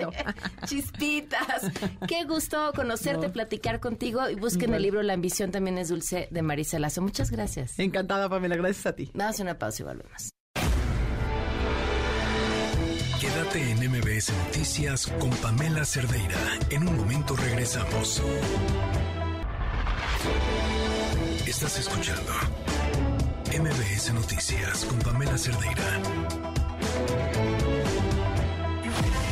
Un análisis preciso del ámbito nacional e internacional. Es Rashabot en MBS Noticias. Ezra, buenas tardes, ¿cómo estás? Hola, ¿qué tal, Pamela? Buenas tardes, buenas tardes a tu auditorio. Bueno, pues la verdad es que a unos días de las elecciones muchas cosas se pueden decir. Una de ellas es que quien sigue pues manejando la agenda nacional es el presidente de la República y lo hace prácticamente en todos los niveles. El, el grado de concentración del poder en la presidencia, pues ha llegado, creo que a formas que, pues la verdad es que a lo mejor hace 30, 40 años uno pudiese haber pensado que eran normales, después nos desacostumbramos, pero ahí hay fenómenos muy interesantes como esta de vuelta que se dio en el caso Banamex, en el caso de la venta de Banamex, en donde Grupo México, Germán Larrea, estos viejos empresarios, bueno, herederos más bien de viejos empresarios, que pues se estaban acostumbrados finalmente a negociar con el poder en condiciones, pues si no de tú a tú, por lo menos ya no de una subordinación total. Y en este momento, pues lo que sucedió fue, por un lado, que le tumbaron muy, muy claramente la compra de Banamex, más allá de lo que la propia City Banamex haya podido pues tomar en cuenta del pleito entre el presidente y la REA y de la, la propia viabilidad y solvencia del empresario, la verdad es que finalmente el tema se quedó ahí volando. Simplemente ya no tuvo la REA la capacidad ni de rescatar lo que era su proyecto de ampliación del grupo minero en, en, el banco, Pamela, y ahora mucho menos, por supuesto, dentro de lo que podría ser esta ampliación de poderes frente a un presidente de la República que ha concentrado una enorme cantidad de fuerza. Ahora, ¿Qué es lo que terminan negociando? Pues prácticamente algo así como una, una sentada, le llaman, una sentada entre alguien que tiene una mano muy, muy grandota, que es el presidente de la República, y un empresario que dice de lo perdido lo que aparezca. Y bueno, pues eso fue lo que finalmente hicieron. Em, terminan por mandar una señal clara a los mercados, eso lo hace el propio Larrea para evitar que Grupo México se vaya a venir para abajo, le acepta que le confisquen una parte de pues las vías que manejan, los derechos de paso, etcétera, se los quitan, ahora sí que con el poder de su firma, era una vieja propaganda ahí de bancos y ahora pues el presidente simplemente le retira esta, esta concesión y pues tiene que negociarla por la ampliación de otra concesión, la de la vía Veracruz. Eh, es una especie de recomposición de lo que se llama el capitalismo de compadrazgo. No que la REA sea, sea, gran amigo del presidente, por el contrario, tienen una vieja historia de pleitos, Pamela. Pero lo cierto es que finalmente el presidente le dobla la mano, lo sienta, le quita o le tumba de entrada la posibilidad de ser dueño de Banamex y hace que empiece a correr el rumor, cosa que es imposible que se lleve a cabo, que se lo va a quedar el gobierno. Este, acuérdate que hasta, hasta el 2025 es cuando se va finalmente a poner a la venta a través de la Bolsa Mexicana de Valores y eso ya veremos qué es lo que sucede. Por lo pronto, lo que sí queda claro es que la REA tiene que entregar prácticamente con nada, no recibe un centavo de las líneas férreas ocupadas allá en el sur para el tema del istmo y segundo, pues simplemente le manda la señal de que la ruta a Veracruz está totalmente garantizada. Ahí es, así es como se negocia en un capitalismo de compadres, en donde incluso los adversarios pues se ven obligados a doblar la mano. El presidente puede salir a decir, oh, tuvimos una buena negociación, la REA puede decir, finalmente no perdí todo finalmente entendí por lo pronto que no estar del lado correcto en un presidencialismo absoluto como el que se quiere construir aquí, pues tiene su costo. Y el costo es una negociación totalmente pues desequilibrada frente a un empresario que estaba acostumbrado al viejo modelo de la Revolución Mexicana de recibir por compadrazgo una gran cantidad de privilegios. Hasta ahí hasta ahí el cuento.